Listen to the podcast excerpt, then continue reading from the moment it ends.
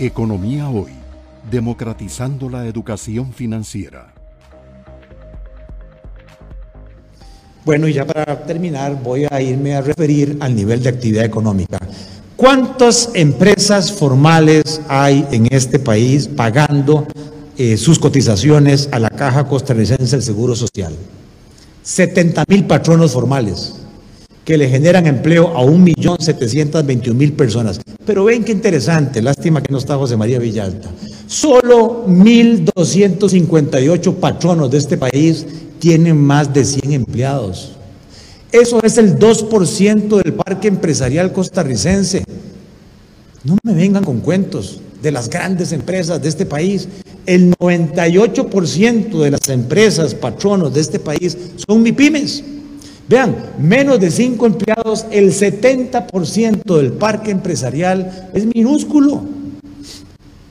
Plan de reactivación económica. Sí, claro, en MIPIMES. Esas las que están urgidas. ¿Dónde? Hay 17 mil patronos en el comercio. Vean qué interesante, ya hay 8 mil patronos dando servicios profesionales. Nuestra estructura productiva ya es mayoritaria en servicios ya no es agrícola o industrial. Aunque la institucionalidad sigue creyendo que el país sigue manteniendo estructura mayoritaria agrícola o primaria y secundaria. No, no, nuestro país es de servicios. Y la actividad económica sigue cayendo, vamos cayendo al 4.7, pero nuestra economía es bipolar, es dual, está en las zonas francas que crecen ya por encima de lo que crecían antes del COVID, 15% de crecimiento, y el resto de las empresas cae al 6.9. ¿Quiénes son las más afectadas? Turismo con un 51% inédito de caída, transporte con un 21% de caída y comercio de vehículos 14%, construcción privada 8%. Plan de reactivación económica, ¿dónde? Aquí. Esta gente se está ahogando. Es un tema de liquidez, no es un tema de solvencia. ¿Cuáles son los programas de ayuda para esta gente? Y al extremo derecho, ¿quiénes están creciendo dos dígitos?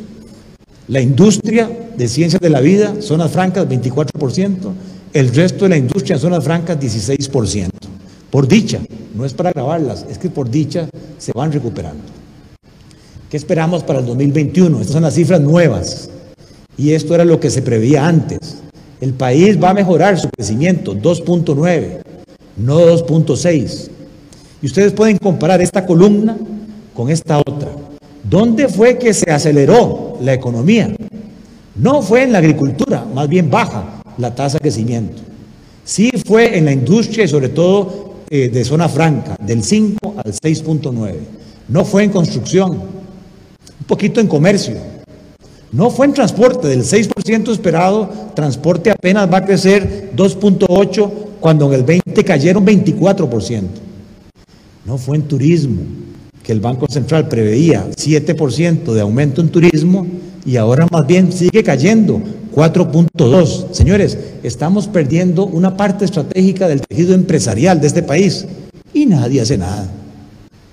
Al menos no con la celeridad que estando yo en ese sector me estoy ahogando. Ya no aguanto un año y resto. Estoy con UCI. Y no me salvas, no me das oxígeno. Por Dios. ¿Mm? Y las entidades financieras ven que interesante. 1.6 se suponía que iban a crecer y ahora van a crecer 5.3. El tema es que no se sabe dónde, a quién le van a prestar esos recursos incrementales.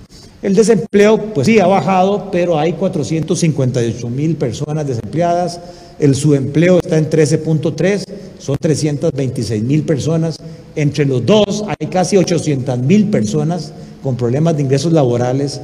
Eso es el 32% de la fuerza laboral. Y las mujeres tienen una tasa de desempleo y subempleo de 1.6 veces más el desempleo de hombres. Y este para mí es el más vergonzoso.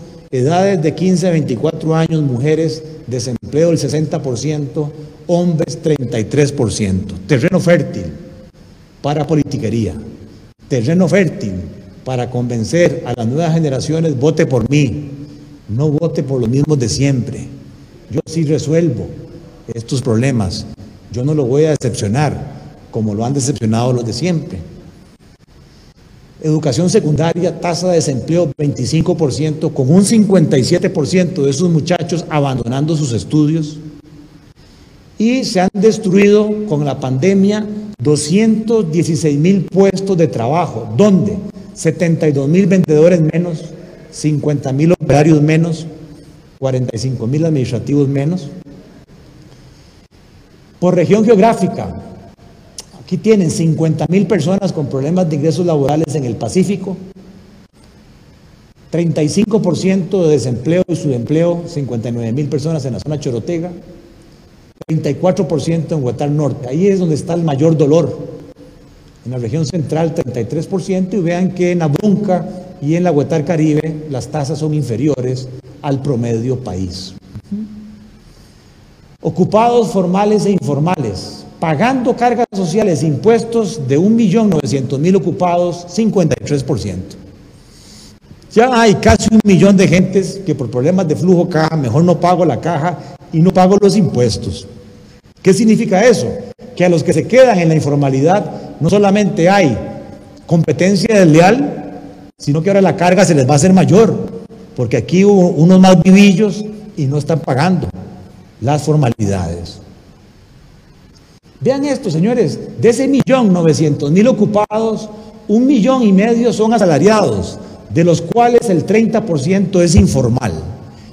Pero de los independientes, porque la caja les receta doble, yo soy independiente, la caja me cobra 18%, me trata como asalariado, me trata como patrono. El 93% de esta gente está en la informalidad. Increíble ese dato. La mayoría de los trabajadores independientes decide decirle no a la caja. Y eso sin el nuevo reglamento de la caja. O sea, yo no entiendo cómo es posible que la caja siga recetando eso y no estos números. Y este es otro, para mí, que no sé, a mí me sorprende, tal vez porque yo amo los números. El 61% de la agricultura de este país está en la informalidad. La mayoría de la agricultura de este país y ganadería y pesca está en la informalidad. No les llega ni la caja ni la tributación. El 48% de la industria está en la informalidad.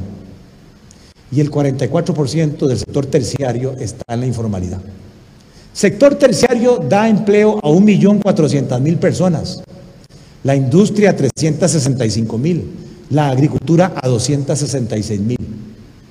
Sin embargo, en representaciones de distintas directivas, caja y otras, Consejo Rector de Banca para el Desarrollo y otras, no aparecen los servicios, sí aparece la agricultura y la industria. La economía costarricense cambió, su estructura productiva, 68% hoy de empleo está en el sector servicios.